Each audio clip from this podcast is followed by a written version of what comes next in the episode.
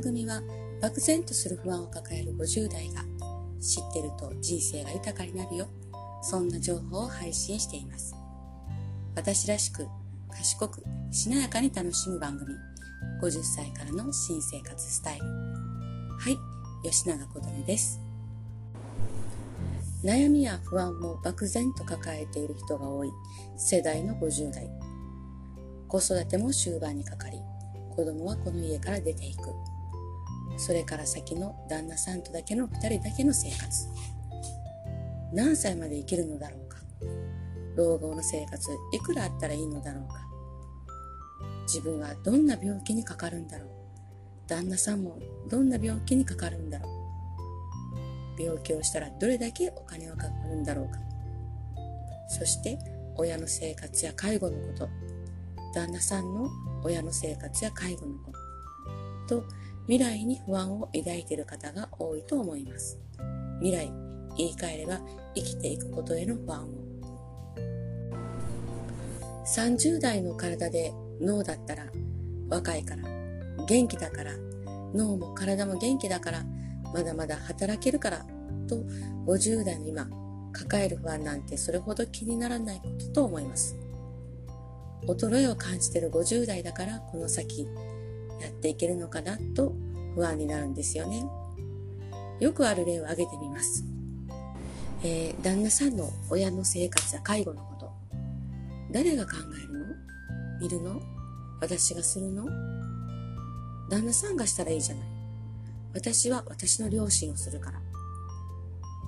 全部私がすることが当たり前と思ってない？とか、旦那さんの定年退職後の生活。旦那さんは何をするんだろう？私が定年退職しても、私は変わらず家事をするだろう。旦那さんは何をするんだろうきっと横になってテレビを見たりするんだろう。それって私ばっかり損をしない？と今からイライラしたり不安になって心配したりと、えー、この怒りや不安の感情はもう、えー、お気づきの通り自分が作り出したものなんですね、えー、未来こういう生活になりたくないと、え人の内から出てくる防衛心。自分が作り出した防衛心が怒りや不安なんですね。例えば宮沢賢治の雨にも負けずにある1日玄米4合と味噌と少しの野菜を食べ、あらゆることを自分を感情に入れず、のように生きていくとしたら、怒りや不安はどうなるでしょうか？和らぐのではないでしょうか？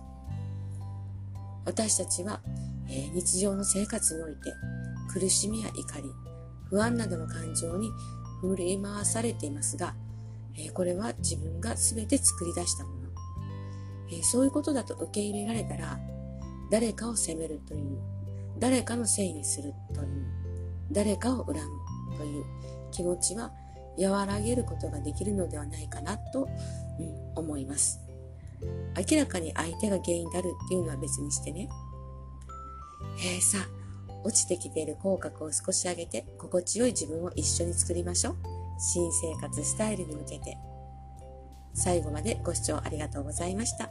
吉永小寺でした。ではまた。